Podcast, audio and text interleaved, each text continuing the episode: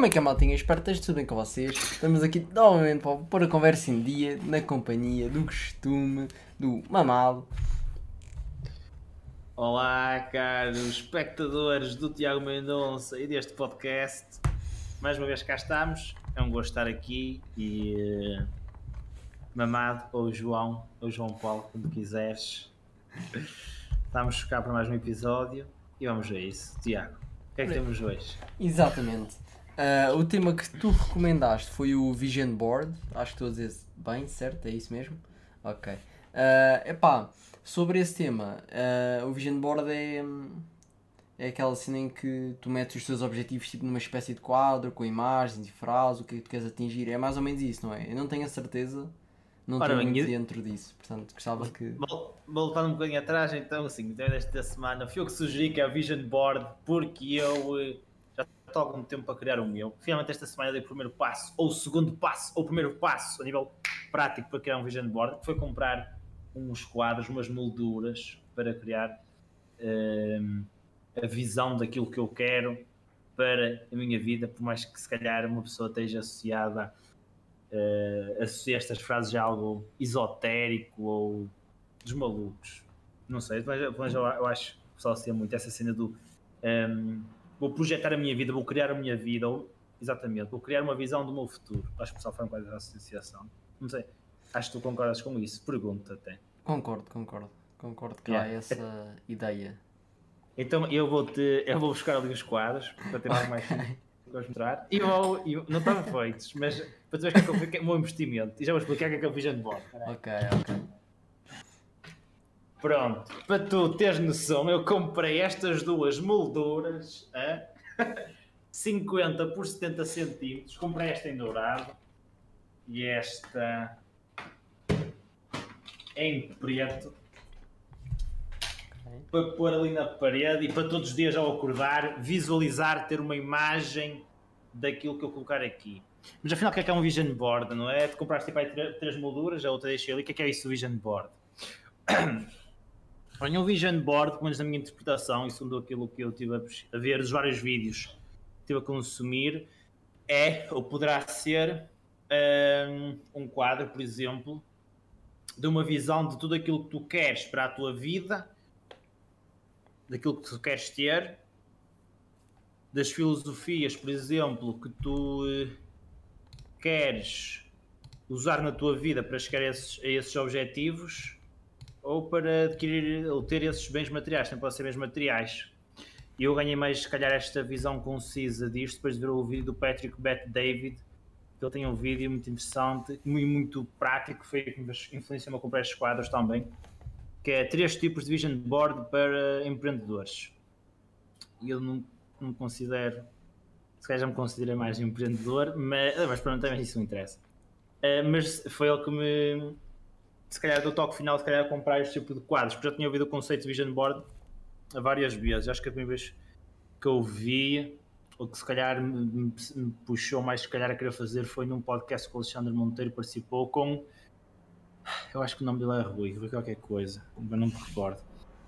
Pronto, mas o objetivo do Vision Board é então tu criares uma imagem na tua cabeça daquilo que tu queres para ti, daquilo que tu queres ser, daquilo que queres ter, ou por exemplo também daquilo de, de como é que tu planeias ser, pode ser a nível físico, mental, eh, pode ser a nível de família, amigos, de, de sei lá, tu por exemplo como a fazer festas, vais a que és uma pessoa muito social, queres ser tipo RP, sei lá, de grandes festas, por exemplo, eh, podes no Vision Board, podes colocar, por exemplo, recortes a tua cabeça e metes por cima no, no, corpo de alguém, a tua cabeça no corpo de alguém que está numa festa e que é o boss, por exemplo, é o, é o DJ ou, ou é o que está ali a controlar as pulseiras das entradas, seja o que for, para, com o objetivo de tu te visualizares uh, já com, com os teus objetivos cumpridos, no sentido ou, com, ou, no sentido em que isso te vai motivar para tu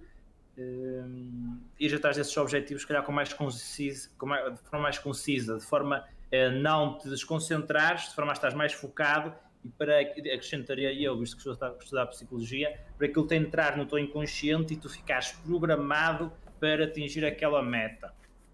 eu sinto que foi isto assim um bocadinho de uma forma muito vaga e também se tiveres algumas dúvidas vai, já, já mais vais fazer, Tiago. Uh, mas, por exemplo, o Patrick Pat David foi mesmo ele que me ajudou, se calhar, a estruturar a parte mais prática como é que eu vou fazer o Vision Board. Ele dividiu o Vision Board, tem três tipos, por isso é que ele tem três quadros. Um é filosofias, ou seja, ele tem um quadro de pessoas que o inspiram, pessoas que o inspiraram e citações barra frases que o inspiram, ok? Então ele tem lá filósofos como o Platão, Aristóteles, tem lá, acho que é o McGregor, que ele também lá tem, e outros empreendedores, já também tem lá o Einstein, algumas frases do Einstein, por exemplo, e, e pessoas até, muitos atletas também que o inspiram, e, que e olha para aquilo, ou frases que eles disseram que ele até se sente arrepiado, e há frases com certeza que também tens que, que te batem mais no coração e te arrepiam e que tu, e tu sentes, te identificas e hum, até te vou dizer, dá tesão em relação a outras. Então ele tem, lá está, esse é o quadro das filosofias da, da, da mente, de como é que ele se quer, vamos dizer, programar, o que é que, que, é que está por trás do teu ser, tu queres seguir. Isso é um quadro, e nesse quadro também pode estar família, amigos, eh, lá está, pessoas que te inspiram e até fotos de sítios de onde tu viestes. Eu penso que é nesse quadro também pode ser, pode, também pode ser. Um, ou, ou, ou, vamos até, até podes pôr no, no, nos outros quadros, que é, por exemplo, fotos de, de, de, ti numa fase em que estavas mal e que não queres lá voltar, então, tá, então um vision board também pode contrariamente ao que disse há pouco, também pode ter eh, fases tuas em que estavas mal, no sentido em que te vai motivar a não quereres estar ali. Ou seja, eu já estive ali, não quero, e isto motiva-me todos os dias a trabalhar para X, porque eu não quero ir para ali, eu sei que se não trabalhar eu vou estar ali outra vez e não quero. Uh, outro quadro, e este aqui acho que já não sou aplicado às filosofias, mas não tenho a certeza, é como tu quiseres, porque isto não tem regras, vision boards, no fundo, tem só assim um conceito, fazes já à tua maneira mas estou a falar do Patrick Bet David que me inspirou e eu vou fazer o meu e depois se calhar para a semana estar feito, posso-vos mostrar o meu. E depois outro quadro dele é, é em relação, do, do que eu percebi do vídeo dele, em relação a bens materiais que ele quer ter, uh, ele tinha lá, ele tinha lá no vision board dele, por exemplo, era ele, há uns anos atrás, antes de ter o seu primeiro Ferrari, e ele a fingir que encontrou um Ferrari na rua e estava a fingir que era dele, a fingir que estava lá por as chaves, então ele tirou a foto e pôs lá no vision board dele, ele a fingir que o Ferrari era dele, mas lá está que era alguns dos carros de sonho, de sonho dele. Pôs lá também grandes, grandes corredores, uh, casas grandes, com grandes espaços, e era aquilo que ele visionava a nível de objetos de poção material, iates, acho que ele também pôs para lá iates, e, e por aí fora tudo, uh, coisas que ele queria que tenham um significado para ele ele próprio diz, as pessoas podem, podem te ver aquilo e chamarem-te arrogante, egocêntrico, seja o que tu quiseres, mas aquilo tem que ter significado para ti, tem que te dar. Ele diz em, ele diz em inglês: um, You have to feel fired up. E eu digo: pá, tens que ter tesão por aquilo, tipo, tens que te dar, tens que a arrepiar e te querer pôr a trabalhar. Tipo, eu quero isto, ter significado para ti.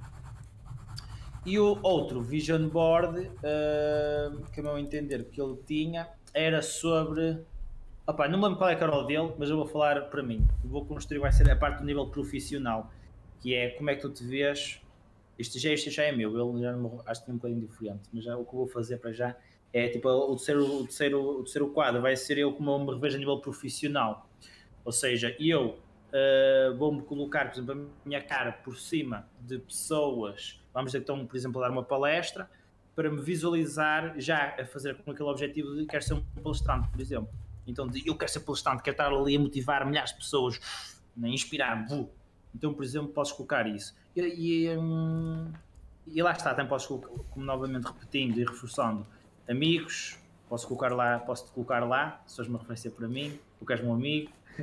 Então, pessoas que te inspiram e que te motivem. Então, no fundo, é isso: é, é, é pôr isso lá e relembrar-te constantemente do para que é que estás a lutar, porque é que estás a lutar e, e pessoas para quem eh, queres trabalhar barra te, te, inspiram, te fazem sentir bem, que tu não queres falhar ou que, te, ou que queres estar com elas. E, por isso é que também pode ser os amigos, diria, que os amigos também, no meu ponto de vista, devem-te inspirar, devem-te inspirar ou devem-te influenciar a ser alguém melhor. Por isso é que eu também eu vou, vou acrescentar lá, vou acrescentar lá essa parte. E ele também fala disso. E família, lá está, as tuas raízes, onde é que tu vens, para, hum, direi eu, para te manteres firme às tuas raízes, não esqueceres de onde tu, de onde tu viestes e, claro, ires querendo, querendo trabalhar sempre no melhor para ires evoluindo, evoluindo na tua perspectiva pessoal e profissional e, e, todos os aspectos da tua vida que tu quiseres. Então, olha, diria que esta é a minha definição de, de vision board, muito influenciada, influenciada pelo Patrick Bet David, porque já tinha visto este conceito ou já tinha ouvido falar em vários sítios, mas sinto que foi ele que vi a melhor definição mais prática, se calhar, de como fazer. Porque eu, quando ouvi falar sobre Vision Board, senti muito. Tipo, ok, é isto, mas como é que é na prática? Né? Mil e uma dúvidas surgiam como é, como é que sabiam de fazer. Então eu sinto que eu ninguém muito prático. Até te vou mandar o link se quiseres para ir na descrição. Este é um Vision Board, ou seja, a ideia basilar é tu teres uma imagem na tua cabeça daquilo que tu queres ser, de forma a dar-te motivação de tu cagares em todas as desculpas, porque aquilo para, para o que estás a trabalhar é um bem maior do que qualquer procrastinação, qualquer autossabotagem que possas cometer. E lá está, tens fotos de família, amigos, pessoas que tu não queres falhar e pessoas que tu, se tu estiveres bem, tu vais influenciá-las também a estarem bem e por isso olhas para elas e uh, vão-te querer manter motivado a trabalhar e vão-te querer pôr a fazer coisas.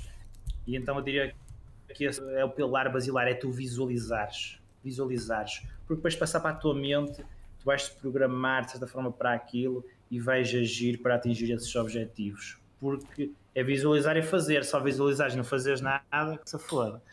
E assim termino, Tiago, diz-me coisas. Primeira coisa, já referiste uh, e eu agradecia se me pudesses mandar uh, depois o vídeo, tanto para pôr na, na descrição, tanto mesmo para eu ver, porque é uma, é, pá, é uma área que eu não tenho tanto conhecimento, seja, só tinha aquela ideia muito, como disse, básica do que poderia ser, mas não tenho uh, uma ideia assim tão boa. Eu gostaria de ver o vídeo, até mesmo para se calhar eu próprio fazer essa, essa ideia. Um, depois, uh, quando referiste a parte das frases, uh, é muito interessante que eu não tenho o vision board, mas tenho uma página no Notion só com frases tipo de livros. Ou seja, como eu acabo por ler muito, há muitas frases que eu olho para elas e fico tipo, epá, é mesmo isto, estás a ver? Tipo o que estavas a dizer, tipo, pá, os pelos arrepiam-se, estás a ver? E eu fico, yeah. epá, é isto, mano. Ou tipo, faz aquela cena, isto faz bué sentido. Uh, e eu quando sinto esse tipo de sentimento com uma frase, eu paro o que estou a ler, vou ao Notion, acrescento lá a frase, meto de onde é que eu a tirei, meto quem é que a disse, se eu souber, ou seja, se tiver a identificação no livro. Um, e pronto, e de vez em quando vou lá tipo dar scroll pela página tipo só para e acaba por motivar um bocadinho.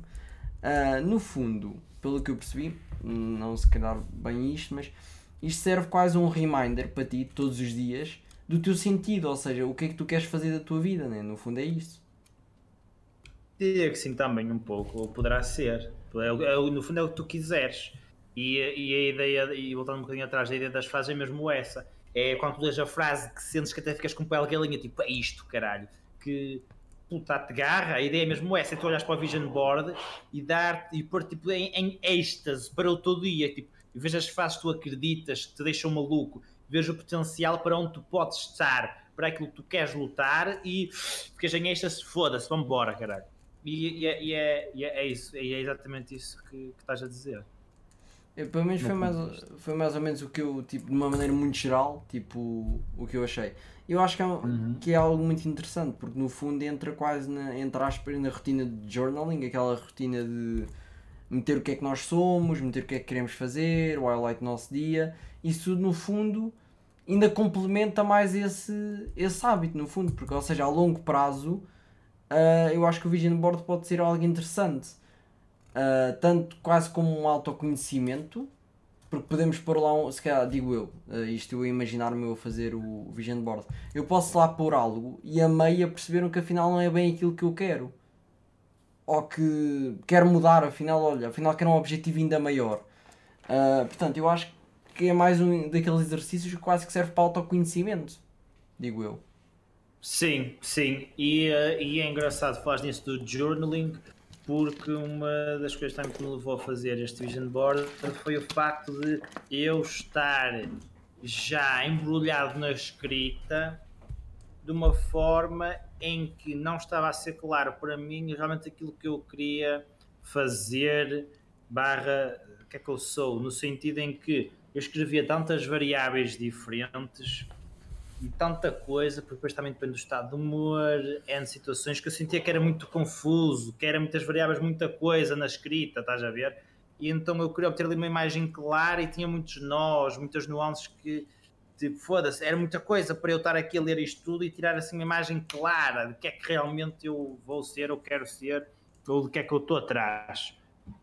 E então, isto do Vision Board, em vez de ser escrito por palavras, eu sinto que vai ser um molde para eu passar para um, para um nível visual, uh, se calhar esse mesmo exercício de journaling de que é que eu sou, o que é que eu quero, o que é que eu estou a trabalhar, para onde é que eu vou, uh, de uma forma mais simples, que não dê tantos nós, e depois se calhar acho que sim, acho que a partir de depois de ter aqui o Vision Board completo, acho que a minha escrita vai ser muito mais suave, muito mais simples, porque vai estar mais clarificado depois de ter tudo em imagens, ter tudo visualizado porque eu via-me constantemente a escrever N variáveis sobre aquilo que queria ser, ou fazer o meu design de vida, que acho que falei da outra vez, estava a fazer um exercício de design de vida. Então senti que, era, senti que eram muitas variáveis, muito complexo, e ao longo do tempo acho que ia conseguir tornar isso mais simples ou interiorizar a minha escrita toda. Mas acho que um Vision Board acelera muito esse processo. E eu também recomendo, recomendo, também quando forem se calhar fazer este tipo de journaling, como a fazer no Vision Board, que, que ponham uma música que vos inspire, que, sintam, que vocês sintam mais conectados com vocês próprios e, e, e isso podem usar, por exemplo, música. Eu, a música que eu uso é mais tipo, chama-se Deep Sense. É, eu não sei o nome, não sei se é tipo house, mas é tipo instrumental. Não é bem isto, mesmo assim tem algum instrumental, mas é, tem muito pouco. E, e até o Patrick Bet David também, ah, ele também recomenda música, além disto ainda recomenda até, até se quiserem um copo de vinho para vocês ficarem mais soltos, para não pôr, para não pôr os limites. Estás a ver? Porque normalmente se contares só efeito de álcool, tens tendência, tudo é possível, ou normalmente já são tão, tão limites, né? tens tendência a fazer coisas mais malucas sobre efeito de álcool do, com, do que sem efeito de álcool porque é quase como se removesse essas barreiras que tu constróis. E até, até agora lembro-me até de um vídeo do Jordan Peterson a falar sobre o álcool. Álcool é uma droga muito interessante. Ele, ele diz que hum, o álcool até pode ser. Não, não sei se era bem isto pode ser bom, mas eu dizia que com o álcool tu fazes coisas malucas porque removes barreiras que tu tens. Né? Ele dá o exemplo de pessoas andarem em alta velocidade. Tipo, é divertido, é divertido andar em alta velocidade. É, tu com o álcool tu ficas sem medo, tu, tu vais atrás daquilo que tu queres, que é diversão, tu vais atrás daquilo que tu queres. E muitas vezes as pessoas não fazem aquilo que querem, lá está por medo, por barreiras, e então dizer que o álcool eliminava-te isso. E então eh, faço aqui a ponte para a sugestão de Patrick Pat David, que até usem até um copito de vinho para enquanto constroem o vosso vision board. E o que eu estou a fazer é, por exemplo, ver vídeos motivacionais de pessoas que me inspiram e algumas frases, tal como disseste, já tens um bloquinho de frases tuas que vais dando scroll. Eu não tenho, mas tenho algumas que me identifico muito e que lembro-me delas volta e meia. E durante esta semana, porque faço conta de fazer o Vision Board este domingo, uh, vou apontando no telemóvel o nome de, de algumas pessoas que me marcaram, ou que marcam, frases e, e vou construindo. Espero não acabar este domingo. Eu sinto que não vou acabar, pá, sinto que vou precisar de mais uns dias até porque tenho de mandar fotocopiar tudo, porque eu vou mesmo cortar com uma tesoura, eu vou colar, vou ter que. Pá. Yeah, vou ter que se calhar mandar imprimir tudo, não sei até qual vai ficar, porque vou pedir para imprimir a cores, com uma qualidade e tudo mais. Mas acho que é uma experiência muito interessante e estou curioso para ver os resultados deste, deste poder da visualização. Mas é engraçado porque eu nem fiz o quadro e às vezes estou ali e já imagino o quadro feito, realmente sinto, sinto goosebumps sinto arrepios às vezes só de pensar, tipo, bora! e nem está à minha frente, estou só a pensar. É muito engraçado. Olha, uma coisa que tu referes uh, várias vezes, uh, que eu também referi, é. Eu acho que o exercício de visualização é bastante importante. Ou seja, uh, além de dar aquela clareza do objetivo que tu realmente queres, ajuda também a relembrar do que é que tu queres a qualquer hora do dia, porque basta fechar os olhos e, e visualizares na tua mente. Um, ainda hoje, uh, numa aula de ginástica que eu tive na faculdade, o próprio professor referiu isso. a ideia na ginástica foi o que ele disse, é fazer repetição da repetição. Ou seja, primeiro visualizar o exercício na cabeça e fazê-lo de uma vez. Depois de o fazermos uma vez, já o tivemos na cabeça, mentalmente, e já o fizemos uma vez. Quer dizer que nós já temos dois tipos de visualização em que nos podemos basear. E quando formos fazer novamente, temos visualizar, visualizar primeiro esse objetivo e tentar repetir o que estamos a visualizar. Porque já o fizemos, ou seja, nós já sabemos onde é que estão os erros, já sabemos quais é são os pontos-chave, portanto, no fundo é sempre repetição da repetição da repetição até estar pronto, perfeito. Uh, e no fundo, isto é o que eu aplico no dia a dia. Eu próprio, às vezes, quando tenho um exame ou um teste, gosto-me de visualizar eu a fazer o exame. Ou seja, como se já começasse a tentar sentir quais é eram as sensações que eu fosse sentir. Que é uma maneira mais fácil de quando lá estou, já sei como é que meio de controlar. Ou seja, a minha inteligência emocional entrar mais rapidamente em ação e ser mais eficaz. Portanto, uh, pá, não sei se isto pode, já se cá estou a divagar um bocadinho no Vision Board, mas. Não, não, é isso, uh, é isso. A ideia era mais ou menos essa, ou seja, da visualização diária acho que pode ser algo interessante, mesmo a própria meditação. É o que eu digo, é pá, não tenho o hábito, tenho estado a tentar ir criando o hábito e já vou criando, mas uh, pá, ainda, ainda está longe de ser realmente um hábito, hum. porque às vezes sinto que não é bem aquilo que eu quero, ao mesmo tempo às vezes sinto que sim, portanto está aqui um bocado confuso ainda. Estou a tentar descobrir se realmente quero fazer um hábito ou não. Uh, mas às vezes, né, durante essas sessões de meditação, pequenas, 5, 10 minutos, 15, ao visualizar, às vezes até me dá aquela motivação extra para ir atrás realmente do que é que eu quero. Tipo, às vezes quando a pessoa está mais naquele ah, preguiça, pá, preciso ficar na cama. Pá, ao visualizar, eu fico tipo, não, eu tenho de ir porque eu quero isto. Parece que fixo aquele objetivo na cabeça e tipo, só, só paro quando, quando atingir aquele objetivo. Exatamente. E outra coisa que eu sinto que isto ajuda é melhorar os teus pensamentos melhorar os teus pensamentos no sentido de eliminar pensamentos que não te acrescentam nada. Tipo, tens mais. Como aquilo vai entrar no inconsciente, é? que é onde vem 90% dos pensamentos, ou algo semelhante, alguma coisa assim. Um, a probabilidade de tu veja a ter pensamentos relacionados aos teus objetivos é muito maior, ou seja, vais eliminando gradualmente pensamentos que são lixo para ti. Seja, por exemplo, vou dizer fofoquice, seja, por exemplo, sei lá, pensa, olha, vou usar um exemplo, um exemplo se calhar meio extremo, seja, por exemplo, sentimentos de perseguição, por exemplo, eu sinto que alguém me está a perseguir, ou sei lá, deixas de distrair menos pelo ambiente à tua volta. Acho que está aí uma melhor, uma melhor definição.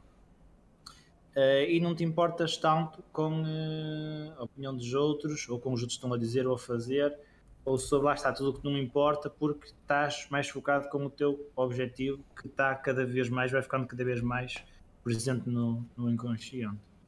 E, e, e eh, vou, finalizar, eu vou-te fazer uma pergunta é finalizando, é engraçado que eu falei com a Sofia Carvalho, fez um podcast entrevistá-la. Eu também lhe falei que fazia esse exercício que me referiste de imaginar-me a fazer situações sem as fazer. E ela fez a associação que era uma espécie de auto, não sei se ela disse auto-hipnose, eu acho que é auto-hipnose ou auto qualquer coisa, que é hum, não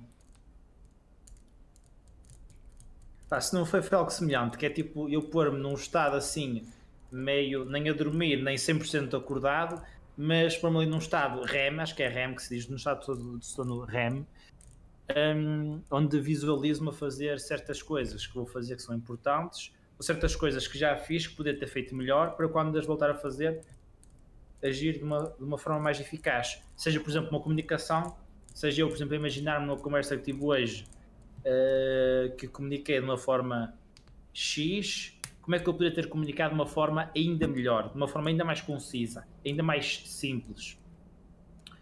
Seja, por exemplo, coisas mais importantes de daqui a um mês tenho uma apresentação, eu também imaginar a fazer essa apresentação, a esmagar a apresentação, já estou a ver perguntas que vão fazer, já estou a imaginar-me a responder na cabeça.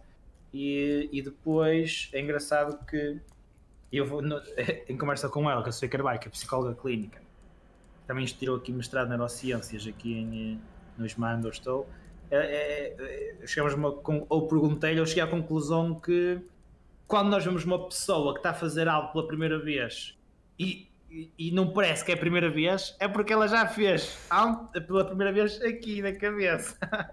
e depois, para a nossa mente, é como se não fosse a primeira vez, porque já, porque já repetimos o exercício aqui, só que agora estamos no mundo físico, no mundo real, pronto, estamos a fazer, mas para a mente é como se já tivéssemos feito N vezes.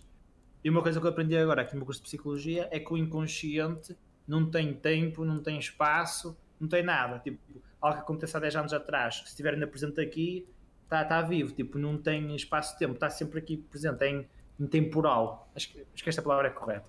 E por isso, pá, eu do, do, faço esta dedução de para a tua mente é como se já tivesse feito aquilo N vezes. Só que agora estás no mundo real, mas já visualizaste e se calhar até sentiste, também acontece, estás, por exemplo, a, a, a imaginar-te a fazer palestra, a palestra em público, até sentes, não é? Uh, os arrepios do, de quão bem estás a dominar a palestra e do quão bom estás a tirar as dúvidas do público.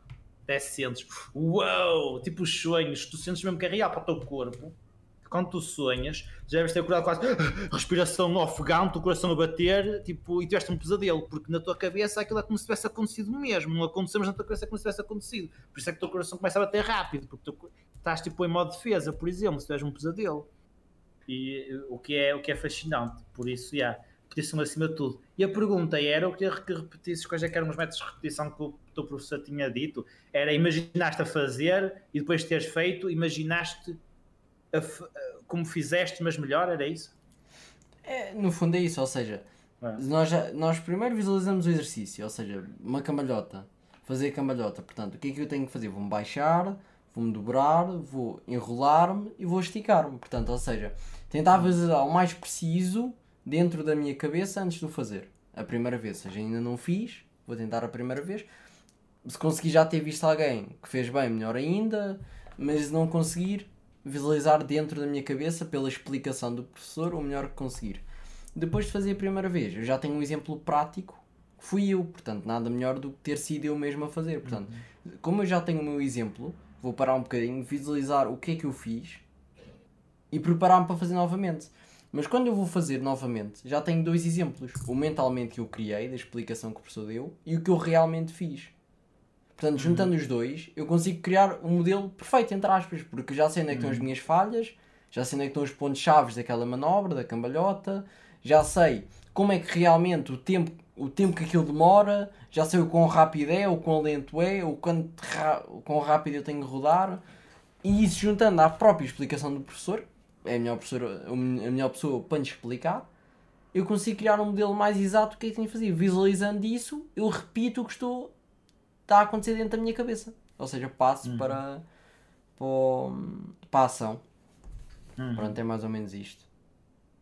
Okay. Uh, depois, acrescentando, um, eu acho que aquilo que tu disseste de libertar-nos dos pensamentos maus uh, eu, é algo que eu sinto um bocado da meditação. Às vezes, quando me sinto mais ansioso ou assim, uh, um exercício que eu às vezes faço é simplesmente fechar os olhos, meter-me naquele estado mais de concentração, ou seja, como tu disseste, às vezes começam a ouvir pensamentos do, do nosso inconsciente e pá, tenho de fazer isto, ah, aquele disse-me aquilo, uh, fofocas, como tu disseste, é pá, pensamentos banais que não acrescentam nada, começam a vir e o que eu faço é tentar deixá-los ir, ou seja, tento-me focar apenas na minha respiração, tá a como só a minha respiração existisse. Eles que não ouvir, quando eu senti que entrei naquele estado mais zen, tento visualizar o que eu quero atingir, ou seja, as tais situações. Eh, às vezes nem sempre faço assim. Às vezes, por exemplo, estou no autocarro uh, e estou com fones, estou, distraído. Uh, e até mesmo com os olhos abertos, obviamente, uh, entro tipo num estado em que parece que me distrai do mundo. Do mundo por exemplo, barulho no autocarro, tudo. Quando volto até fico. Ei, espera aí. Uh, portanto, existe esse, este tipo de duas situações que eu, que eu faço. Mas a meditação é algo que me ajuda também a a focar menos, ou seja, quando me quero focar, conseguir-me focar e focar-me menos nesses tipo pensamentos porque consigo controlá-los melhor a não aparecerem, pelo menos nas alturas erradas. Ok. E quando estás a falar isso no autocarro, também fazias espécie de meditação no, no autocarro com os olhos abertos? Ou, ou, ou, ou o quê? Não percebi muito bem. É pá, às vezes, tipo, imagina, estou tipo a ouvir música e tipo, é pá, estou ali no autocarro, é pá, falta meia hora ainda de caminho, tá? ver? Por exemplo, eu vou de metro até à faculdade, é pá, demoro cerca de 40 minutos. Portanto, há ali muito tempo que eu estou ali só a existir. Às vezes ouço um podcast, mas quando estou a ouvir música e estou só a ouvir música, ah, estou a olhar lá para fora do metro, não há propriamente nada, é só os canos e tal. Ah, e começo tipo a pensar numa situação, por exemplo, eu vou fazer um teste, como é que é, como é que eu me sinto, como é que eu me começo a sentir, ou seja, começar a imaginar a situação aos poucos, estás a ver, criá-la. E quanto eu mais vou criando, mais vou mergulhando nesse nessa situação. Até que estou naquele ponto que eu já nem noto que estou no metro, estou tipo simplesmente na situação. Até que eu faço, oi, eu lembro-me que estou no metro, começo outra vez a ouvir o barulho. Ah, e pronto, é, é esse tipo de exercício que eu às vezes faço. Ah, que é um pouco mais rápido, não é? Ou seja, é aproveitares o tempo em que tu não, não tens nada para fazer e tentares fazer qualquer coisa com, com aquele tempo. Muito interessante. E tu faz, isso acontece de forma automática ou tu induzes a esse estado de forma consciente? Uh, tenho de me ir induzindo, ou seja, tenho que começar a pensar nessa situação uh, epá, e tentar ir, uh, ir Em- coisa. em- Então te forças-te, em certa parte é isso, não é? Uhum. Ou seja, é quase como em vez de me deitar, fechar os olhos, estar naquele estado de semi a dormir, tentar fazer isso enquanto estou no autocarro. Uhum. Muito fixe. Pá, é tipo poupar tempo, ou seja, já que eu tenho de estar ali e não posso fazer mais nada, pronto, ao menos olha, tento fazer algo produtivo.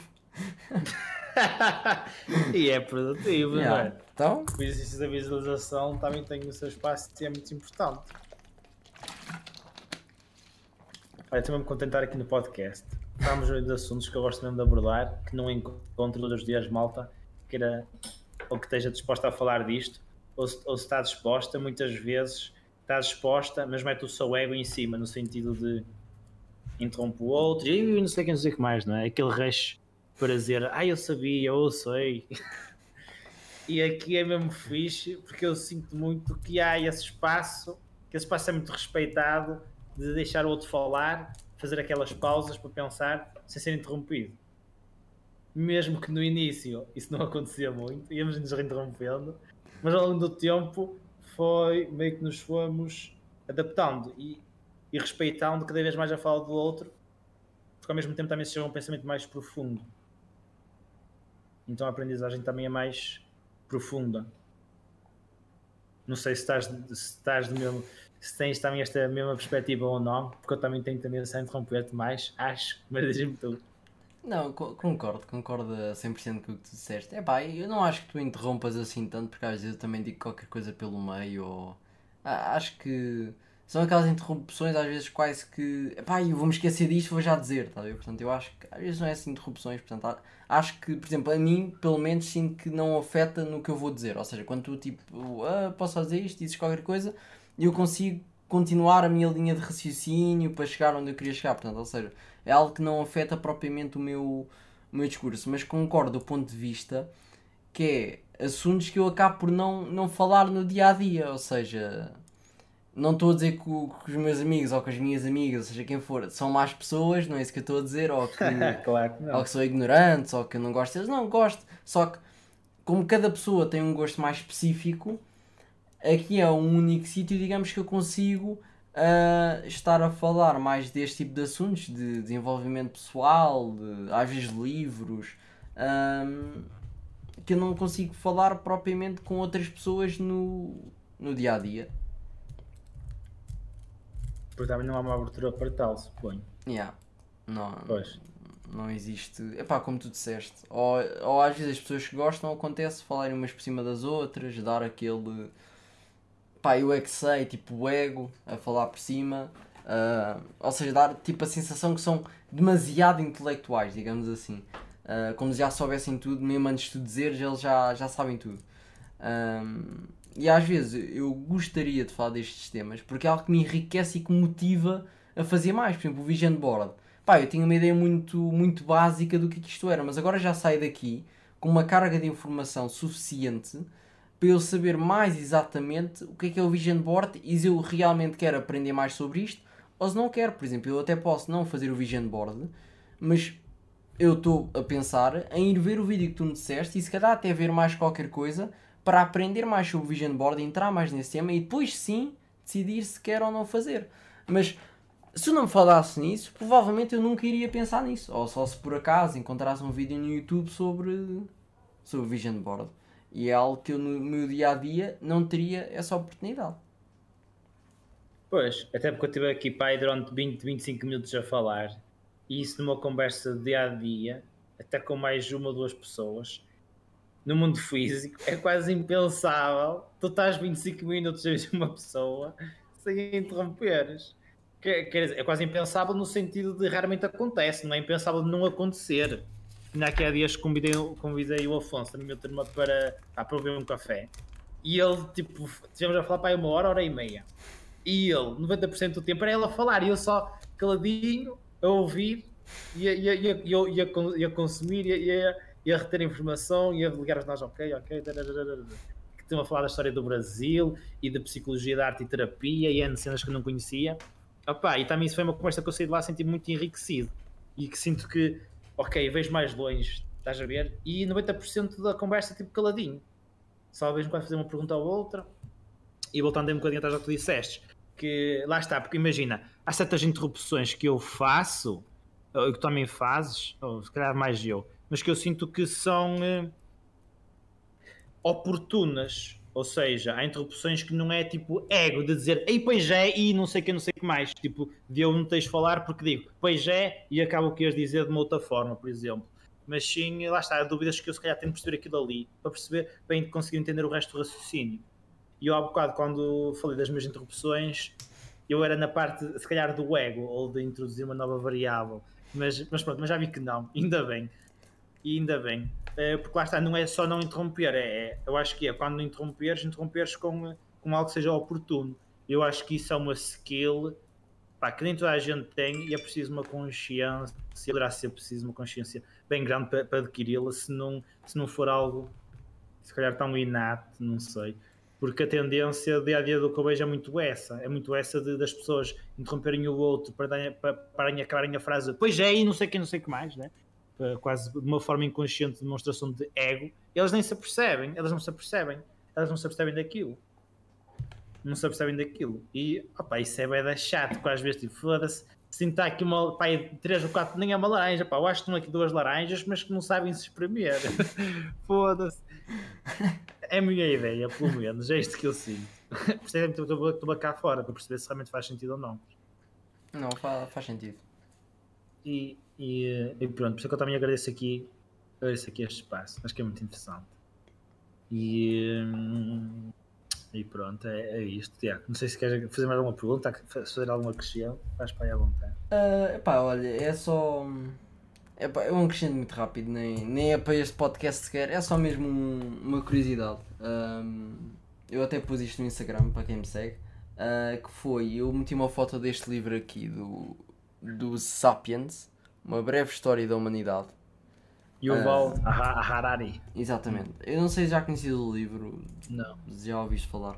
Eu já tinha ouvido falar muito neste livro uh, e noutro do mesmo escritor que é Homo Deus. Não sei assim exatamente que se pronuncia, se, se diz aqui de outra, de outra maneira, mas é Homo, uh, de, de, homem, né? Depois Deus. Uh, eu tinha ouvido falar mesmo muito nestes livros. na própria aplicação que uso, o Goodreads, estão muito bem classificados existem muitas avaliações. Um, eu queria ler algo novo, a ver? Epá, sentia que queria. Não sabia o que queria ler. Sabia que queria ler algo, mas não sabia bem o que. Uh, e num dia em que eu estava a passar na FNAC, vi este livro com desconto e eu olhei para ele e pensei: pá, e eu levasse? Pá, e acabei por trazer, uh, e querendo ou não, uh, comecei a ler há muito poucos dias, já estou na página 132 e está a ser um livro que me está a abrir uh, a mente, ou seja, ver mais longe. Ou seja, por muito estúpido que pareça, entre aspas, ou seja, uma história breve da humanidade, ou seja, como é que um livro de, que me vai contar a história do Homo, do Homo e dos Neandertais e do Homem das Cavernas e do Homo sapiens e como é que apareceu, como é que isto, que é que isto vai contribuir para mim? Pá, mas a maneira como o livro traz escrito uh, aparecem, digamos, vários paradoxos, estás a ver? Ou seja, vários tipos de situações em que o livro expõe que tu ficas a pensar sobre aquilo. Uh, e próprios tipos de decisões que o homem fez no passado, o Homo sapiens, e como é que chegámos até hoje, por exemplo, nomeadamente a Revolução Agrícola, quando passámos de ser nómadas para ser. Para nos fixarmos no lugar e podemos cultivar uh, trigo, arroz. hum.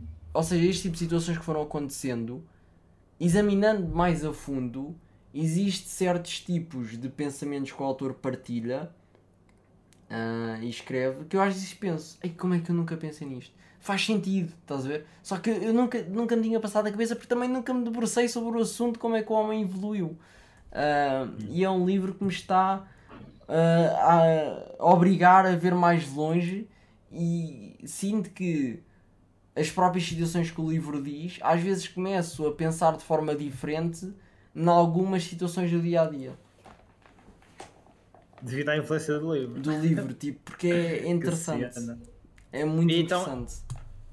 Então, olha, vou-te pedir, dá-me um exemplo de, de uma dessas situações, desses paradoxos que te meteu a pensar, que mais tarde fizeram-te atuar de forma diferente em situações do cotidiano. Epá, é assim, tipo, ainda não aconteceu em nenhuma situação propriamente particular, mas sinto que a minha mente mudou ali de alguma forma, ou seja, numa outra situação, não é que eu tenha atuado, mas se me debruçar sobre ela, se calhar sou capaz de pensar de outra forma ou mesmo atuar de outra forma. Mas um, um exemplo, por exemplo, olha, da Revolução. É, olha, Dá-me um assunto aqui bater à porta. Ok, ok, ok, ok. Sem problema. Olha, desculpa lá, aqui a não pausa. Faz mal, não faz mal.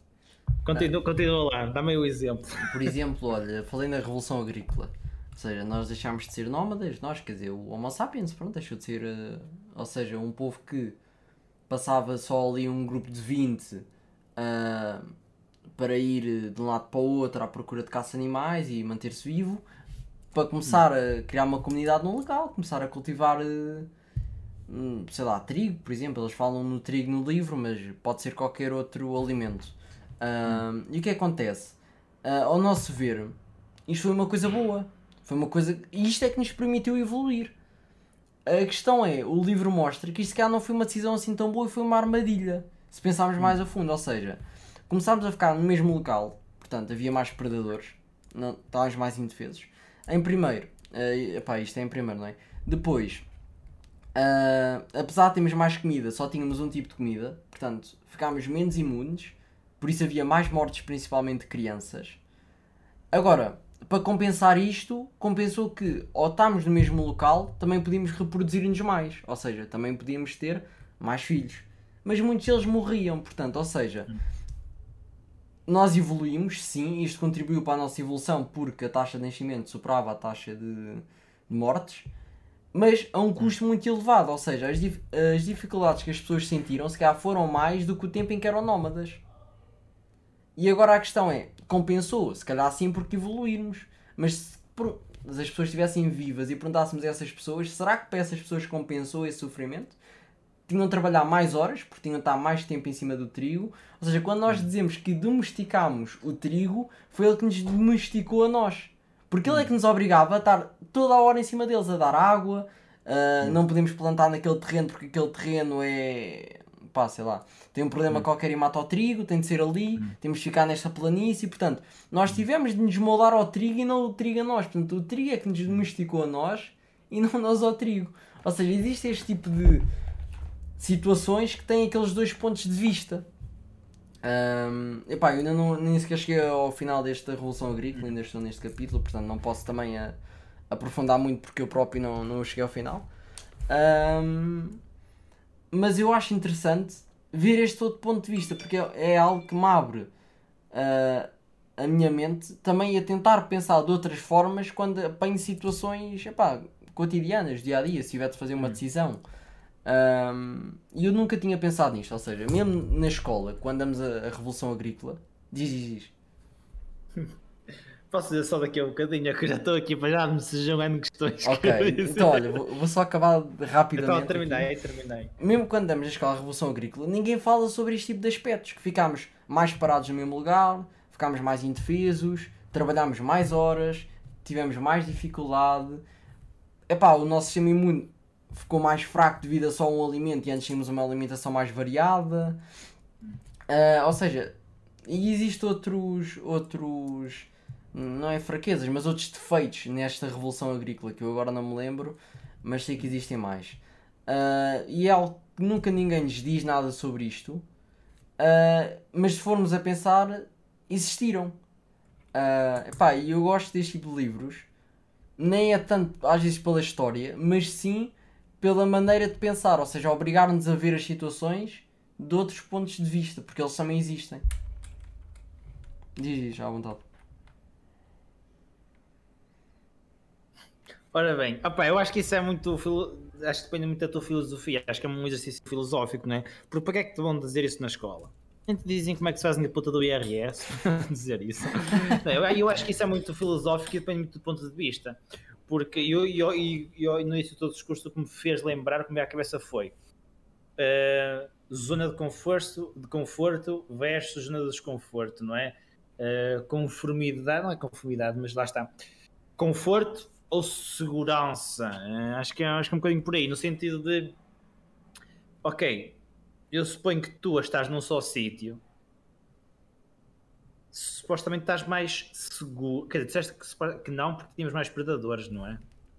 Ou seja, tipo, existiam outros tipos de animais, não é? Tanto maiores, uh, que atualmente hoje já nem sequer existem, uh, que nos podiam matar muito mais facilmente, porque nós não tínhamos provavelmente uma pistola, não tínhamos uma arma se nos quiséssemos defender, e a força do animal contra nós, nós somos uma formiguinha ali ao lado dele. É, é engraçado porque pá, se tu estás num sítio, eu tenho ideia, não é que tu vais construir algo que seja resist, resistente contra ataques de animais, mas realmente não faz sentido, porque antes que punhas-te que punhas nas cavernas, sei lá, não tinhas casas. Não é? Mas ok, então, então para, que é, para que é que o homem ficava sempre no mesmo sítio se morria mais depressa e, e por aí fora? Porque depois, ou seja. Qual é que é a lógica então, pá? Exatamente. Porque é que, porque é que o Homo sapiens então decidiu: olha, vou ficar aqui, morro mais depressa, uh, sei lá, o que é que disseste mais? É, é mais predadores, uh, tenho de dedicar sistema muito mais fraco porque são alimentos. Mais horas de trabalho. Uh, ou seja... mas, mas, mas, supostamente eu acho que a raiz disso eu acho que é um pressuposto de segurança no sentido em que ok, eu não vou me pôr no desconhecido da floresta a caçar uh, que não sei o que me espera e vou ficar aqui que sei o que me espera. Acho que é, acho que posso fazer esta analogia de ficares na tua zona de conforto e sabes e sabes, lá está. Pondo isto no século XXI, ficas na, zona, na tua zona de conforto que limita-te e prejudica-te a longo prazo, uh, então, pondo aqui na, na, parte do Homo sapiens, uh, só tens um tipo de comida, então os bebés morrem mais depressa e tens mais predadores. Versus isto para o desconhecido, para o desconhecido, a floresta, hoje em dia, uh, posto na tua zona de desconforto, onde lá está, vais ter mais tipos de comida, tens menos predadores, mas é o desconhecido, tu não sabes o que é, mas lá está, é uma zona de desconhecido. Eu diria que hoje em dia podemos fazer a analogia de, de, da zona de desconforto, que lá está, no desconhecido, não sabes o que é que vai resultar, mas que é mais benéfico para ti porque vai te dar mais oportunidades, não é? Sempre na zona de desconforto há um espaço para evolução. Então eu já, então eu diria que já que se calhar a luta do, do, se calhar, do, do, do, contra o teu corpo, do, ou do inconsciente, ou quiser chamar, do, do conforto, do, zona de conforto versus desconforto, iria fazer uma analogia que já começou aí, não é? Digo eu, planejando que a explicação lógica que eu vejo, mas também não li o livro. Mas o que é que tu achas? Tu leste o ah. livro. Porque senão, realmente, para que é que eu vou querer ficar num sítio? É, é, que a minha, a, minha, a minha desculpa que eu tenho na cabeça é, ok, consigo me proteger mais facilmente dos predadores, mas se nem isso faz sentido, a única sensação que eu ver é essa: é tu saberes o que vais ter de enfrentar versus não saberes o que vais ter de enfrentar, então tu preferes saber, mesmo que isso seja mais prejudicial. É, é o meu único ponto de vista, mas lá está, surge-me aqui N, N visões que se pode adotar. O que, é, que, é que tu achas? Epá, tipo, falaste um bocadinho na, na lógica, ou seja, qual, qual é que é a lógica deste processo que nos está, se calhar, a fazer menos bem do que, motivo, do que era suposto. Vamos dizer motivo. Motivo. Um, eu acho que, se não me engano, é o livro que diz, ou se calhar fui eu que cheguei a esta conclusão, porque depois acabo de escrever também os meus pensamentos. Uh, eu acho que, relacionando até com outro livro que eu li, que foi aquele do Como Pensar de Forma Clara, ou como que era aquele dos erros, que é o esperar resultados, ou seja, o homem começou a investir naquilo, ou seja, naquele tipo de vida, começaram a acontecer esse tipo de coisas, passaram pronto, uns tempos, continuaram a acontecer, mas já estava muito tempo investido ali, ou seja, já tinham o tal abrigo, já tinham as tais colheitas, já tinham as tais plantações, uh, já estavam a reproduzir e já estavam à espera de resultados, ou seja, uh, e o próprio o outro próprio livro, o Compensado de Forma Clara, uh, dá esse exemplo que é quando nós estamos a investir muito numa coisa, temos dificuldade em largar essa coisa, mesmo que essa coisa nos vá trazer prejuízo. Como já investimos tanto, só aqui fazer aqui uma, uma nota, uh, desculpa. Ui. 50. Sim, e isso ainda se pode fazer, pode fazer a ponte para o pensamento de hoje em dia, para a tendência cá, corpo né, do, do ser humano, fazer isso, ter tendência a, a largar algo quando já investiu muito tempo nele. Mas mesmo assim, antes de tu teres investido bastante tempo nessa coisa, tu tiveste partido do pressuposto que não é de partir do pressuposto que na altura não éramos tão conscientes quando somos hoje. Mas tem de haver um motivo. Qual é que é o motivo animal primitivo que te, que te impulsiona a tu ficares ali no mesmo sítio visto que não investiste tempo nenhum? Tem que haver um. Uh, tem que haver alguma coisa. Eu, Será que eu disse motivo e não lógica? Não sei. Na, naquela altura tem que ser lógica. Pode ser isso, mas o livro fala de uma coisa que é verdade. Eu próprio, eu próprio acho que tu próprio já te vais separar com o que eu vou dizer agora, que é nós às vezes não temos noção das consequências de, das ações. Ou seja, fazemos uma ação e não hum. temos bem noção do que é que ele vai dar, principalmente consequências a longo prazo. Ou seja, pá, nós sabemos que uma faca fazemos assim vai dar um corte, nós sabemos isso. Hum. Ou seja, e sabemos que se dissemos uma coisa rude a alguém, a pessoa vai se sentir mal ou vai se chatear connosco. Portanto, há certas hum. ações simples que nós temos noção atualmente do que é que vai acontecer. Mas hum. consequências a longo prazo, nós nem hum. sempre temos uh, essa visão. Hum. E muito por aí, ou seja, o homem, uh, na altura Homo sapiens, a pensar, hum. ok, eu vou ter um local seguro, vou ter trigo, vou, em vez de andar por aí a caçar, me dá trabalho andar à procura dos animais e estar a matá-los e tal, e tal. Não é seguro. Não é seguro, não é seguro, atenção. Mas, eu... Mas era que achava que era seguro? Não, não, não, não. Ou seja, dava trabalho também andar atrás de um animal para o matar e também era inseguro estás a matar um animal, o animal também se pode virar contra ti e estás a ir ao desconhecido, como tu disseste há bocado. Uh, portanto, também é seguro. O facto de termos ali a colheita, olha, já não temos de caçar porque temos uma colheita, portanto é só ir lá e buscar. Podemos reproduzir-nos mais, ou seja, podemos replicar mais o nosso ADN para passarmos aos descendentes e sermos mais. Um, eu acho que é o caso de não medir as consequências a longo prazo, ou seja, naquela altura era bom, porque só depois de ali uns tempos é que as crianças iam nascer, que iam morrer devido a terem um sistema muito fraco, uh, queriam ter uma vida mais dura. Uh, eu acho que talvez seja isso. É o que eu digo, eu também não posso aprofundar muito porque eu próprio ainda estou. O livro tem aí 500 páginas e eu estou na, na 100 e pouco, portanto eu nem sequer a meio estou. Uh, e não posso aprofundar muito, mas. Estou a achar interessante. Dá alguns pontos de vista. Não estou a dizer que os pontos de vista estão todos corretos, uh, mas Uh, eu acho que o ponto de vista é sempre difícil estar incorreto ou estar correto, acho que é, é um ponto de vista. Mas uhum. gosto de ver ah, às vezes outras ideias novas, mesmo sobre assuntos assim mais banais ou históricos. Uhum. É só para acabar o assunto anterior, que dos que já esteja a ficar um bocado maçudo, também diria que aquela, o instinto animal que nós temos incutido em nós de sobreviver e reproduzir também influenciou, não é? Porque se aqui vamos reproduzir mais, então a tendência, o impulso é para vamos ficar aqui. Mesmo que depois metade morra ou mais morram, o nosso raw, o nosso input, a nossa raiz, nós estamos programados para duas coisas, que é produzir e sobreviver. Por isso também poderá ser outra, outra interpretação que podemos adotar. Ora aí tens. Em relação à, não medição dos, dos efeitos a longo prazo, opa, yeah. Quanto mais estudo psicologia, ou quanto mais vou vendo isto do desenvolvimento pessoal e das cenas do inconsciente e tudo mais. Cada vez mais estou alerta e revejo as consequências daquilo que vou fazendo a longo prazo, inclusive até no modo de comunicar. Agora faço aqui a ponto para relações com. Epá, não sei se é relações conscientes ou comunicação consciente Até vi a minha psicóloga, por exemplo, aí desinstalou o Instagram, se não ia ver, ela tinha postado lá. Mas do, do, do género, uh, eu pelo menos sinto, sinto um bocado com isso, sinto um bocado isto em, e já senti isto em mim, noutras pessoas, e não sei se há estudos científicos que comprovam, mas imagina, quer dizer, ah, yeah, foda-se, de, de, de como tu te comunicas, as consequências do impacto que tem, que tem em ti e no teu corpo, mesmo com outras pessoas, no sentido em que, como te comunicas, se ele me disser, ou se é uma tendência para eu dizer que sou, que sou esquecido, a tendência a longo prazo é para eu me estar a programar cada vez mais para ser esquecido. Ou se sei que sou um azarado, a tendência é cada vez mais para me programar de forma consciente para me acontecerem coisas azaradas, tipo, se calhar depois tropeço mais depressa a subir umas escadas, tenho atos inconscientes que me colocam em situações onde eu estou mais propenso a ser azarado, entre aspas, ou seja, tipo, a ter-me com o carro, ou seja lá o que for.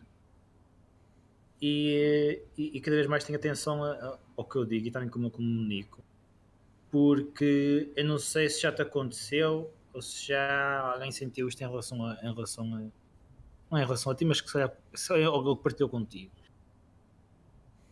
Mas, por exemplo, tu, certas pessoas que tu conheces, mesmo que fales com elas diariamente, vamos dizer, dependendo da comunicação que desenvolves com elas, mesmo que elas sejam muito próximas a ti, mais tarde ou em certas situações, tu podes não te sentir à vontade para desabafar com elas sobre X ocasiões que estejam acontecendo na tua vida, versus se calhar outras pessoas que vês com muito menos frequência, mas quando falas com elas, o tipo de comunicação é totalmente diferente.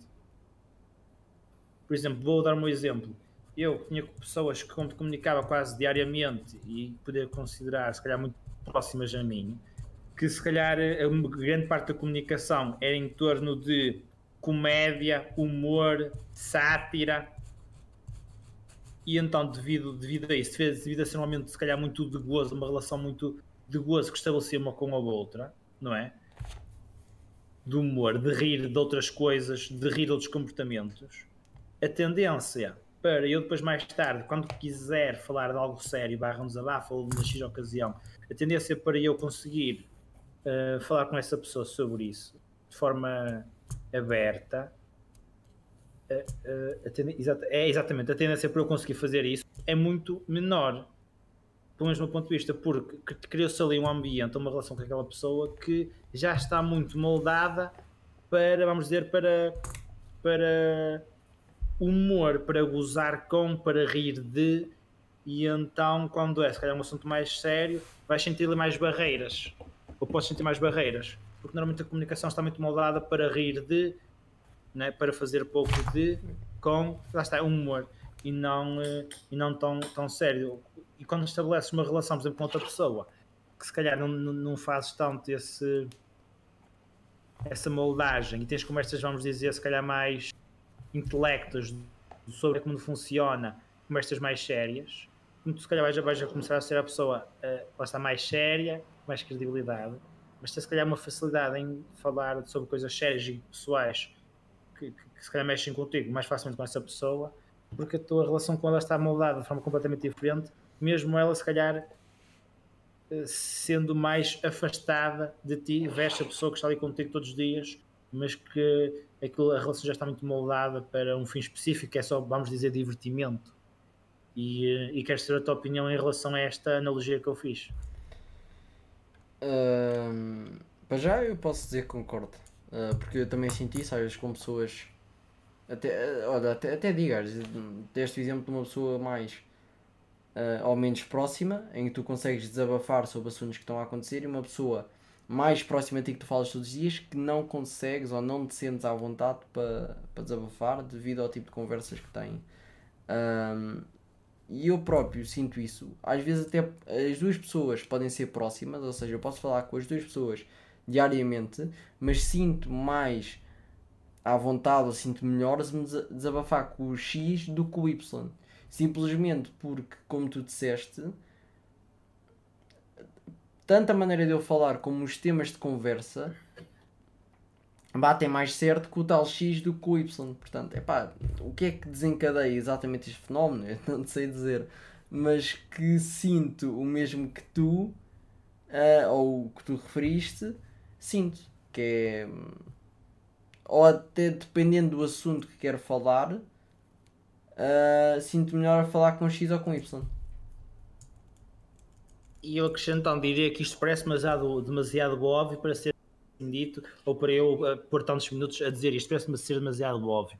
Mas eu com isto quero dizer que tenho muito mais atenção então à forma como comunico, porque já sei que a longo prazo depois vou ter estas tendências, estas barreiras e a pessoa também para comigo, de se calhar certos temas ela vir falar comigo ou não. Isto pode ser negócios, pode ser investimentos, pode ser empresas, uh, pode ser tudo. Diz, oh, o outro não. Tipo, uh, parece que já faz tipo assim um rótulo de é aquela pessoa indicada para mim, porque se calhar os temas de conversa ou ou, ou, ou, se calhar a relação que se criou por base já está totalmente na direção oposta. E depois, ao longo do tempo, podes ir corrigindo isso, mas tem que, tem que haver uma crença mútua para, se calhar, ambos moldarem a relação de uma forma diferente, não é? É quase como, por exemplo, os teus amigos de infância, eh, que tinhas quando com os teus 7 anos até aos teus 20, 30 anos, todos evoluíram, todos, de certeza que o tema de conversa, quando tinhas 15 anos, e 20, e 25, e 30, e 35, e 40, se a, tua, se a pessoa for sempre tua amiga desde a infância, vão ser sempre completamente diferentes, porque há um crescimento pessoal uh, ao mesmo nível, mais ou menos ao mesmo nível. E, eh, e, normalmente, neste caso estou aqui a falar, lá está, ou não há, ou se calhar quer, mas da pessoa demasiado programada para, para o outro lado, diria. Então eu digo isto por aqui, eu digo isto de, no sentido de olha, ter muita atenção à linguagem que, que se aplica e e, e, e lá está, ter uma visão se calhar mais a longo prazo de como é que tu queres ser visto para X pessoa, o que, é que, que relação é que tu queres estabelecer aqui, né? E, e lá está, porque depois isso vai moldar, vai moldar as variáveis, as pontes todas com aquela pessoa. Hum, então acho que é, acho que é um bocado, um bocado por aí. Então ainda bem, ainda bem que concordas. Acho Uh... Ainda, bem, ainda bem que queres dizer, opá, é interessante, é, é interessante. Acho que é interessante falar sobre isto. Acho que é, lá está, acho que é bom, acho que é bom. Temos esta, esta noção de, de como é que nos introduzimos, porque isto começa logo tudo desde o início, não é? Desde o início das primeiras, dos primeiros contactos, é que, é que há ali tipo uma semente, não é? Que depois esta semente já está desenvolvida, tu depois voltas a encontrar com a pessoa a segunda vez, e tipo, lembras-te da última vez que estiveste com ela a primeira vez e, e alimentas a semente. E cresce ali a semente do, sei lá, vamos dizer, do humor, da parboice. Estou a dar muito bom exemplo, posso estar a ver. e, e, e, depois é mais complicado alimentar as outras sementezinhas, porque aquela está tão grande já tens uma tendência muito a ir à, àquela semente. Então, hum, pronto, está aí, está aí a minha, a minha analogia. Isto para dizer o quê? Que a primeira impressão e os primeiros contactos contam muito. E lembro-me agora de Alexandre Monteiro que ele diz que é dos, dos melhores do mundo a nível de inteligência não verbal e comportamento humano. E ele diz que a primeira impressão fica para sempre, mesmo que tu não queiras. Por isso, aumentar as probabilidades todas para teres a melhor primeira impressão, porque ele, ele, ele disse que uh, quando a primeira impressão é boa, e depois essa pessoa faz as neiras ou faz algo contraditório com essa primeira impressão, a tendência é para a pessoa dizer: Ah, oh, oh, isso acontece, oh, aconteceu uma vez, ele não é assim, isto não é, não é, não é do perfil dele, acontece a todos, não deixa para lá. Pelo contrário, se a primeira impressão for negativa e depois a pessoa provar que, olha, eu, a primeira impressão que eu tive dele foi mal, mas realmente ele parece ser um gajo espetacular. E é espetacular, vamos dizer, durante um ano ou eh, seis meses quando ela faz as neiras, ou faz uma cagada da grossa, a tendência é, oh, eu já sabia, nunca me enganou, eu logo vi que mais cedo ou mais tarde já ia dar isto. Mas da analogia que ele usou, para a primeira impressão, tipo, e eu fiquei, é que é mesmo, tal e qual. E é excelente termos estas noções todas, das primeiras impressões de impacto que elas têm, porque depois, de forma consciente, conseguimos ter um pensamento autocrítico aprimorado no sentido de conseguirmos perceber estes vieses do ser humano e ganhar consciência deles. Ou pelo menos, exatamente, ter uma maior consciência. Porque vai influenciar, influenciar sempre, no maior ou menor grau, mas quanto mais consciência tivermos destes vieses e, e quando conseguimos identificá-los, menos influência e menos poder eles têm sobre nós. Porque lá está, tornamos-nos mais objetivos, mais concisos e mais racionais. Isto foi o que eu disse. Quer dizer, foi o que ele disse o exemplo, o resto acrescentei eu. Muito bom. Olha, Pronto, olha, já está uma hora e meia e já passa da hora. É isso que eu ia dizer, eu também tenho de ir, que daqui a nada tenho de ir dormir, que, que isto com a faculdade não só acordar às 5 e pouco da manhã. Olha, uh... desculpa lá, uma pergunta, uma pergunta para finalizar. Já, à vontade, à vontade. Olha, como é que tu consegues conciliar o estudo com a universidade e ainda leres N livros e jogar? League of uh... Legends e fazer podcast e fazer os vídeos de YouTube? Olha, é assim, é usar uma coisa oh. que eu defino, defino, quer dizer, não fui eu que defini, foi de um livro que eu vi, foi, é o Cal Newport, Deep Work, que é concentração máxima. Um, eu tenho as aulas da faculdade, por acaso, por enquanto tenho tido um bom horário. Por exemplo, hoje entrei às 8 e saí às 2, portanto até um bom horário. Um, e tenho pausas pelo meio, portanto. Se eu tiver uma pausa, por exemplo, de meia hora ou uma hora, um, eu posso só dedicá-la, ir por exemplo à biblioteca, meto os fones, meto uma música tipo instrumental, tipo daquelas, por exemplo, há uma playlist tipo Focus no Spotify ou então uma Lo-Fi, pá, qualquer tipo dessas uhum. músicas tipo para isolar o som exterior, uhum. abres o, o que tu queres estudar um, e ficas na concentração máxima, que é, ou seja, usaste todas as tuas habilidades ao máximo uh, e sem distrações, ou seja, o iPhone vai distrair ou o telemóvel me vai distrair, silêncio, sem dados móveis, sem internet, no bolso, uh, na mala, onde tiver, de modo a que não esteja à minha frente. Em casa é a mesma coisa, ou seja, por exemplo, vou deixá-lo ali ao sofá, de modo a não estar na minha visão, uh, e chego aqui, abro o livro, e isto faz com que o trabalho em que eu faço em meia hora ou uma hora é o mesmo que eu faria, por exemplo, em 3, 4 horas se mandasse a distrair. Portanto, eu poupo tempo é cansativo, claro que é, depois vou comer, vou recuperar energia, vou socializar, vou fazer algo para, para avivar, não é? Um, mas consigo ganhar tempo porque eu consigo ser mais eficaz da maneira que eu utilizo o meu tempo, que é a concentração máxima, ou seja, tirar todas as, as distrações daquele momento em que eu vou realmente fazer trabalho a sério, focar-me naquele momento, a partir do momento que o trabalho está feito, não preciso me preocupar mais, eu fiz o que tinha a fazer, não preciso estressar, é pá, hoje está feito, fecho as cenas, pronto seja em casa ou seja no outro sítio, é sempre o que eu tento fazer é, daquele tempo é para estudar, ou é para fazer qualquer coisa, é para estudar a sério. Depois, ler livros, é pá, é tentar integrar na minha rotina. Por exemplo, uma coisa que eu fui mudando é tentar li ler livros antes de dormir. Por exemplo, como eu disse, adquiri o Kindle, tentar ler no Kindle, que aquilo até tem a luz, portanto é passar com as luzes apagadas, meto em modo noturno, baixa luminizado e estou ali a ler e começo-me a dar o sono, desligo, tal. Uh, por exemplo, posso levar o livro comigo e numa. Às vezes tenho meia hora, uma hora de pausa entre aulas e posso ler um bocadinho do livro lá. Uh, aos fins de semana, normalmente há sempre um bocadinho mais tempo. Durante os dias de semana, é pá, depende muito onde é que eu posso encaixar o livro. Se conseguir um bocadinho antes das aulas, normalmente não consigo. Uh, durante o dia, às vezes, por exemplo, hoje cheguei a casa, eram três e meia, pá, aí. Uh, podia ler um bocadinho, para descansar, para depois sim ir rever a matéria do que eu dei hoje. Portanto, é tentar ir encaixando. O YouTube realmente, uh, como tu acho que deves ter reparado e as pessoas que me assistem, o número de vídeos reduziu por esse motivo, ou seja, eu não consigo produzir tanto conteúdo, tanto escrever o guião, como fazer a minha pesquisa, gravar, editar, uh, não consigo fazer tantos, portanto, é pá, isso é, a pessoa tem de escolher, digamos, uma, certas prioridades, por exemplo, a minha prioridade neste momento em relação a isto tudo é estudar. Portanto, a minha prioridade é estudar, eu tenho de dar uhum. mais tempo ao estudo e diminuir das outras. Um, se gostaria de fazer tudo ao mesmo tempo, claro que sim, não é? Mas uh, se não é possível, tenho de definir as prioridades. Neste momento é o YouTube que está um bocadinho mais para trás. Uh, e vou tentando, às vezes, por exemplo, se não consigo escrever um guião logo todo, vou escrevendo aos poucos. Escrevo um bocadinho hoje, mais um bocadinho daqui a nada. Guião, mais um guião do vídeo. Yeah tipo o que é que quer dizer ou o que é que quer referir. Gosto de uhum. sempre um guião à frente e tenho todos no Notion uh, do que é que vou dizendo. Depois gravar, pá, pronto, é mais ali, demora quase sempre o dobro do tempo do vídeo, como tu também já gravaste vídeos, portanto acho que sabes o que eu estou a dizer. Há muitas cenas que às vezes tu gravas que depois pensas, hum, afinal isto não era bem o que eu queria, não ficou como eu queria, portanto fora. Um, ou já tive outra ideia, gravei isto para nada. Portanto, há, Já te há- aconteceu, já te aconteceu deitar os vídeos fora?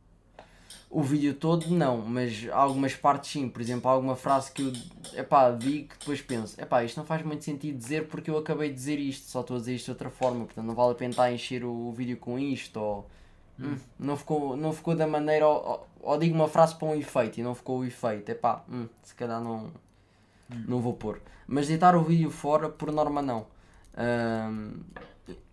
Pá, o que às vezes me acontece é sentir que o vídeo não ficou exatamente como eu queria. Mas acabo por pôr na mesma.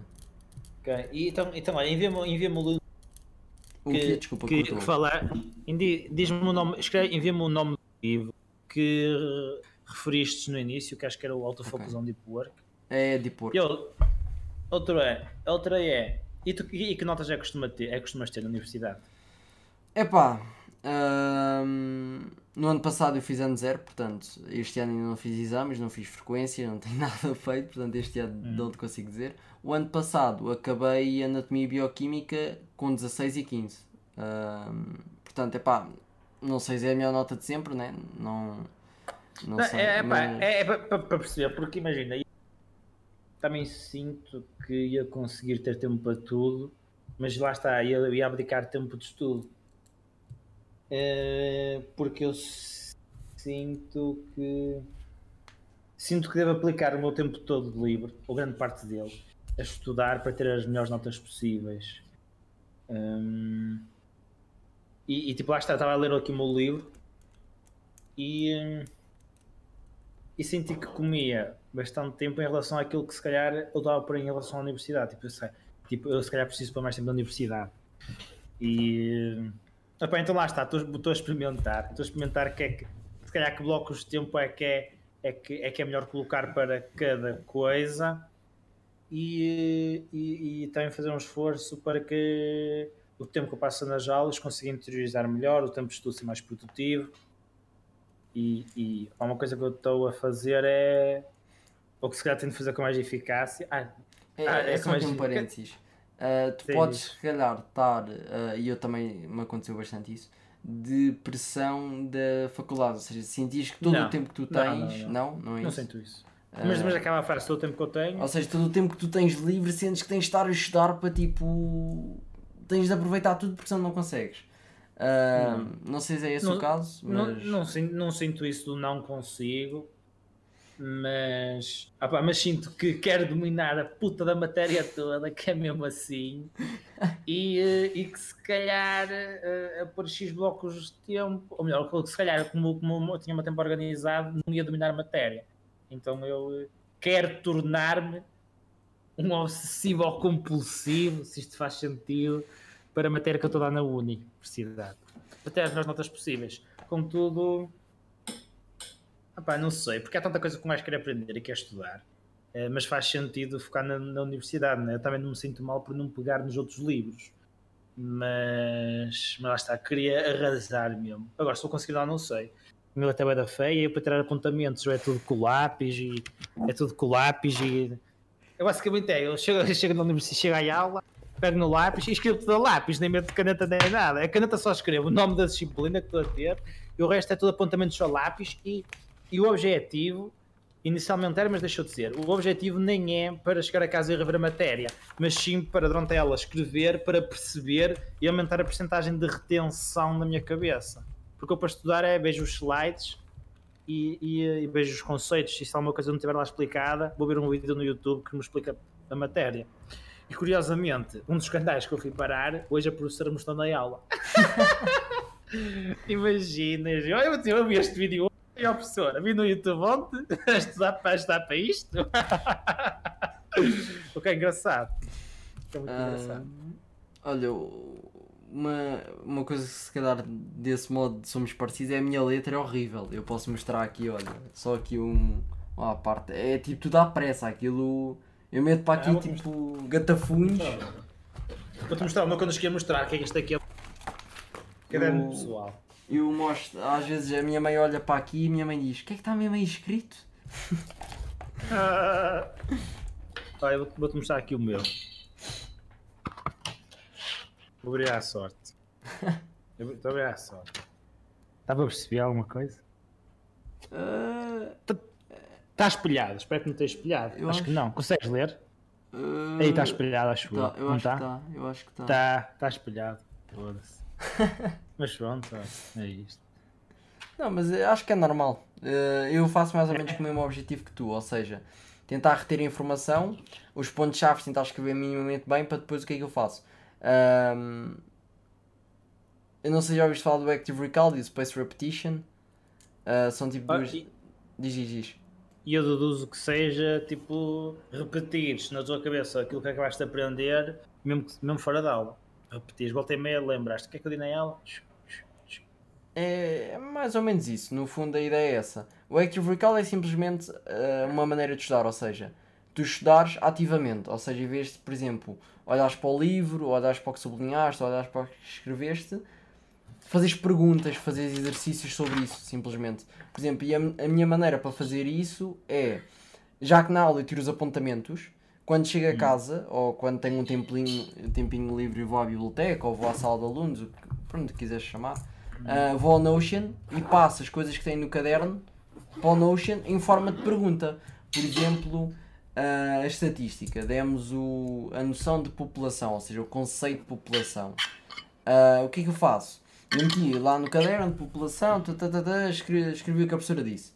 Uh, cheguei a casa no Notion e meti qual é que é o conceito de população, com aquele toggle, hum. sabe? Sabe aquela funçãozinha que dá para esconder a informação? uh, que tu carregas. Sim, sim, sim, sim. Ou seja, de modo a. Sempre que eu quiser estudar ou rever um conceito, eu primeiro vou ter de ler a pergunta, pensar mentalmente antes de ver a resposta. E depois sim, revejo a resposta. Depois, o meu outro método de estudo é eu vou importar todas essas questões, ou seja, dar copy-paste do Notion para uma aplicação que eu uso que é o Anki.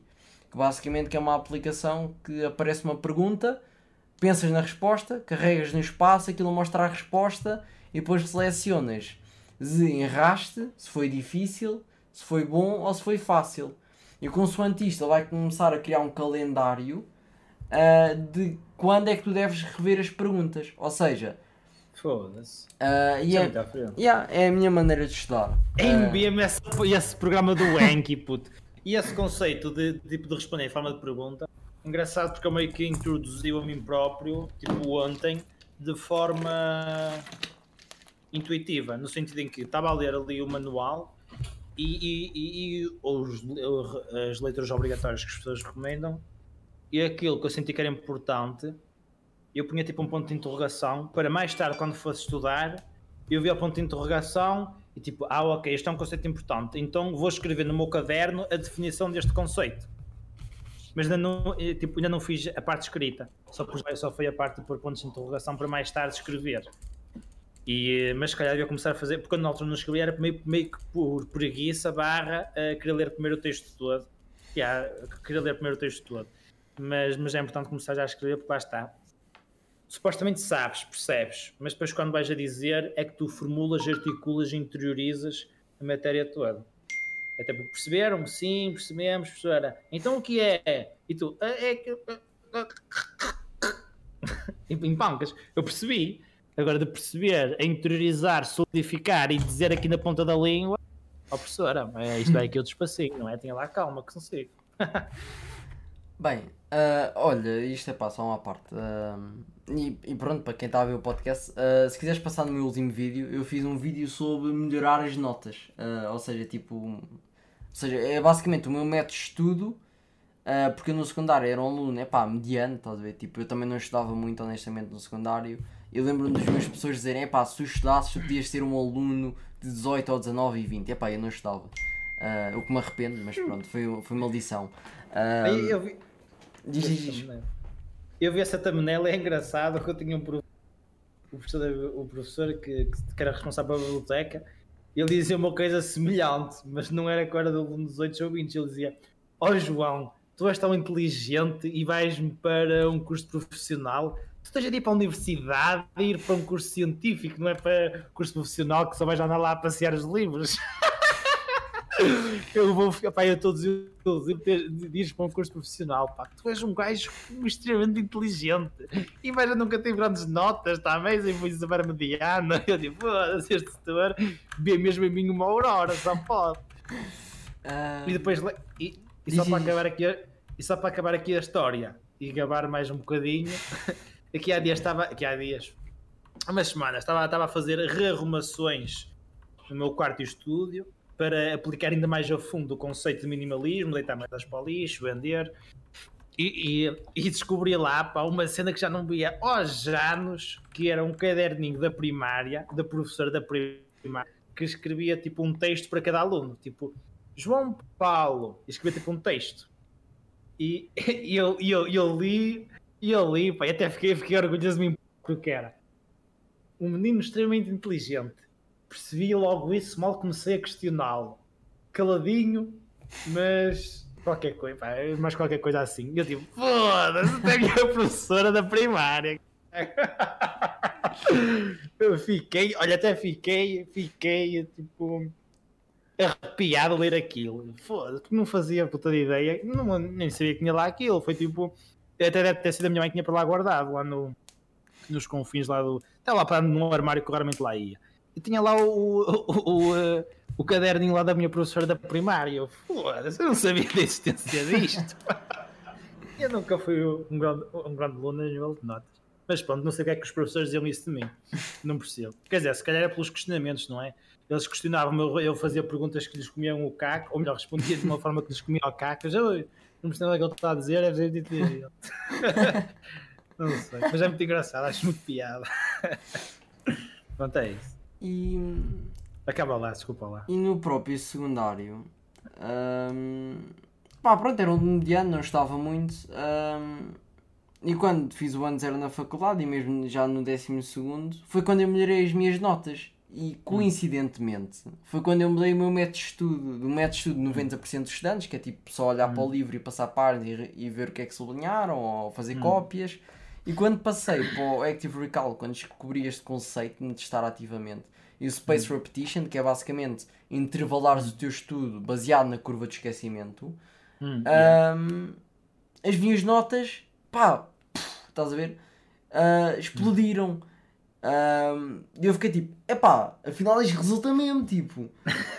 Ah, e sempre que eu tenho aplicado isto agora, epá, resulta sempre. Pá, posso não ter o 20, pá, mas cá vou ter um 17 ou um 18.